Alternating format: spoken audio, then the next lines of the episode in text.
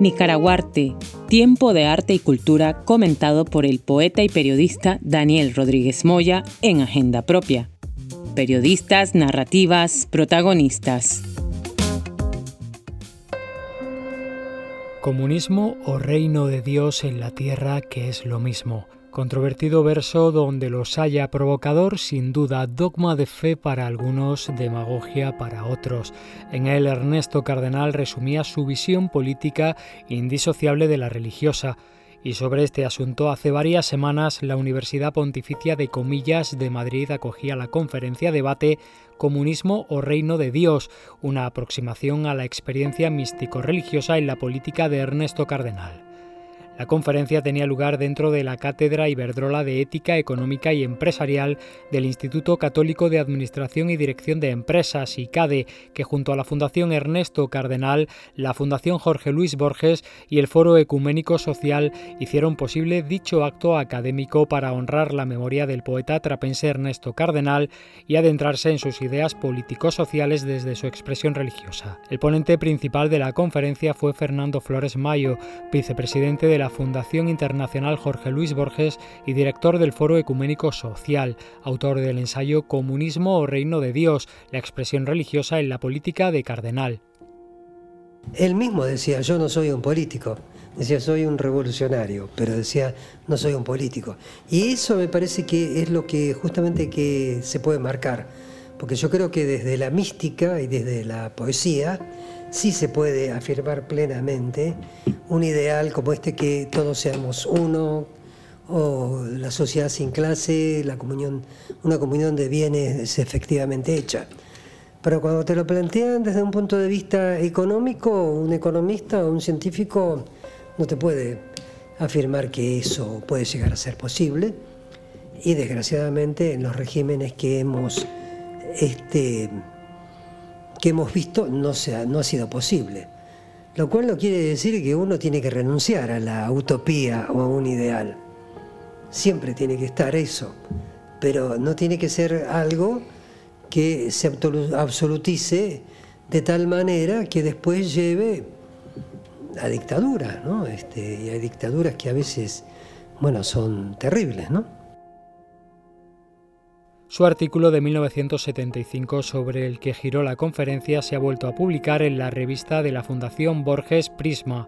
Para entender esta dimensión de Ernesto Cardenal hay que remitirse a su experiencia en ese pequeño laboratorio que fue Solentiname, la pequeña comunidad que fundó en 1966 como una forma de tratar de plasmar aquí en la Tierra, aunque sea en experiencias de pequeño laboratorio, lo que podría ser una comunión de bienes, este ideal de una sociedad igualitaria. Pero Cardenal señalaba en una de las cartas que, que nos intercambiamos que esa sociedad que, a la que él aspiraba no estaba concretada en las experiencias socialistas que había en ese momento y que seguramente tampoco eso se iba a lograr sino hasta el final de los tiempos. ¿no? O sea que en ese sentido él era realista. Pero de cualquier manera pensaba que eran experiencias válidas. A él le fue, finalmente le fue muy mal con la comunidad de Solentiname, porque tuvo que cerrarla, porque no, no había medios para continuarla. Y él señalaba precisamente en una de las cartas que me enviaba que quizás esas comunidades para lo que servían era para lograr concientizar acerca de que era posible llegar a esos, este, a esos objetivos. Flores Mayo insistió en su charla en lo definitivo de la experiencia de Solentiname para Cardenal y entender así el concepto de la comunión de bienes de los primeros cristianos y el vínculo que establece con el sistema comunista. La vida contemplativa en la que mm, Cardenal incluía a los monjes y también incluía inclusive a algunos hippies, estas comunidades eh, tienen eh, un un rol muy importante. En, un, en su poema Viaje a Nueva York, Cardenal advierte, los monasterios de los Estados Unidos están quedando vacíos, los jóvenes prefieren pequeñas comunas. Le cuento que Merton me decía que desaparecerán esas órdenes, o sea, las órdenes monásticas, y quedarán solo pequeñas comunas, pequeñas comunas como esta de Solentiname, ¿no?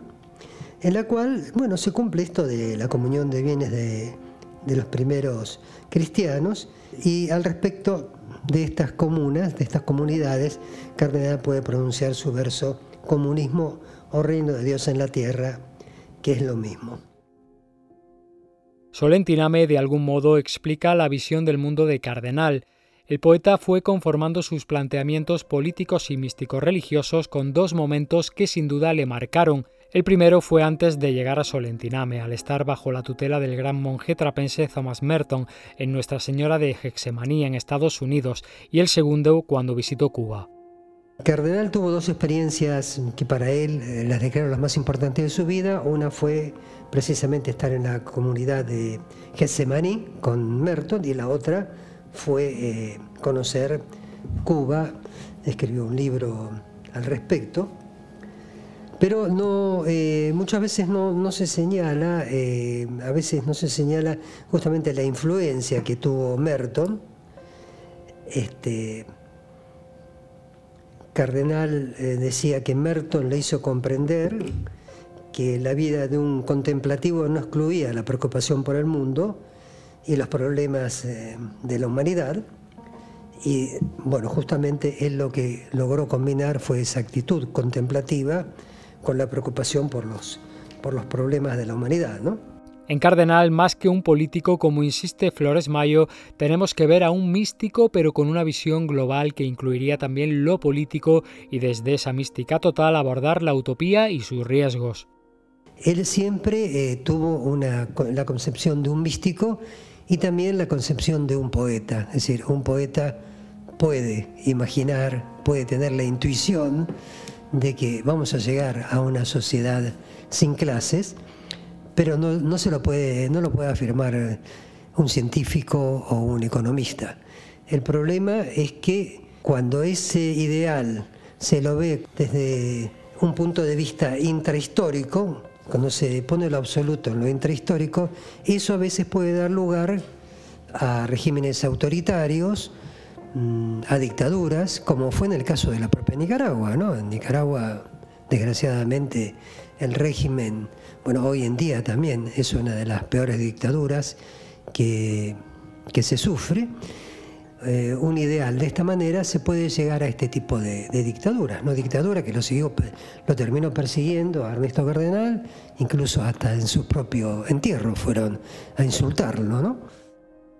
En su charla, el vicepresidente de la Fundación Internacional Jorge Luis Borges destacó también unas palabras de María Kodama, que fuera esposa del escritor argentino, a propósito de Ernesto Cardenal y su experiencia místico-política desde la visión comunista. Eh, María Kodama, que está también en ese escrito, ¿no? Decía, en estos tiempos difíciles evocar pretendía evocar a Cardenal que defendía el comunismo porque los principios de la doctrina comunista, comunista coincidían con los de la religión cristiana igualdad, respeto, amor, libertad. Podemos decir que Jesús fue el primer comunista, que él creó comunismo y murió tratando de hacer realidad ese sueño, esa utopía. Desafortunadamente los hombres que debían seguir esas enseñanzas fueron distorsionando ese ideal, entonces comenzó la persecución de los que no se sumaban a esa fe, torturándolos, matándolos en el nombre de Dios. Creo que el ejemplo, la bandera de esa, de esa traición es justamente Juana de Arco, que fue quemada por los hombres religiosos en el nombre de Dios. Lógicamente, Cardenal estuvo de acuerdo con esos principios, semejantes a los del cristianismo, pero cuando se dio cuenta de que todo eso era usado por políticos que utilizaban su poder para someter a la gente, renunció, renunció a él y fue criticado. Bueno, esto es un comentario que hacía justamente María Kodama cuando publicó eh, en la revista Prisma este ensayo. Y sobre la vigencia del planteamiento de Cardenal de ese comunismo o reino de Dios en la tierra, que es lo mismo, así opina Flores Mayo. Sigue vigente también en, en muchas comunidades que también hacen jóvenes en todas partes del mundo y jóvenes y no tan jóvenes, ¿no?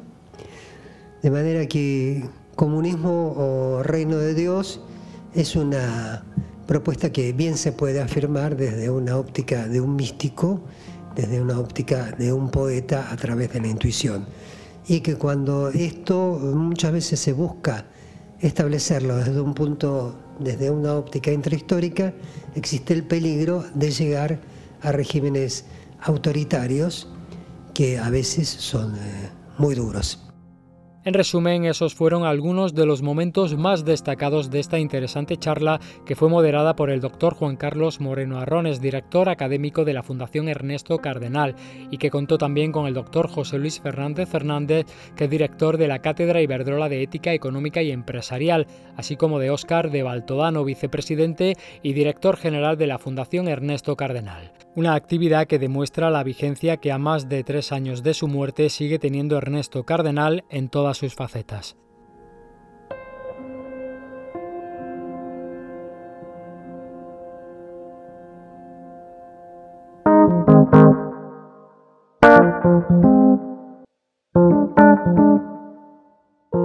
Nicaraguarte, tiempo de arte y cultura comentado por el poeta y periodista Daniel Rodríguez Moya en Agenda Propia. Periodistas, narrativas, protagonistas.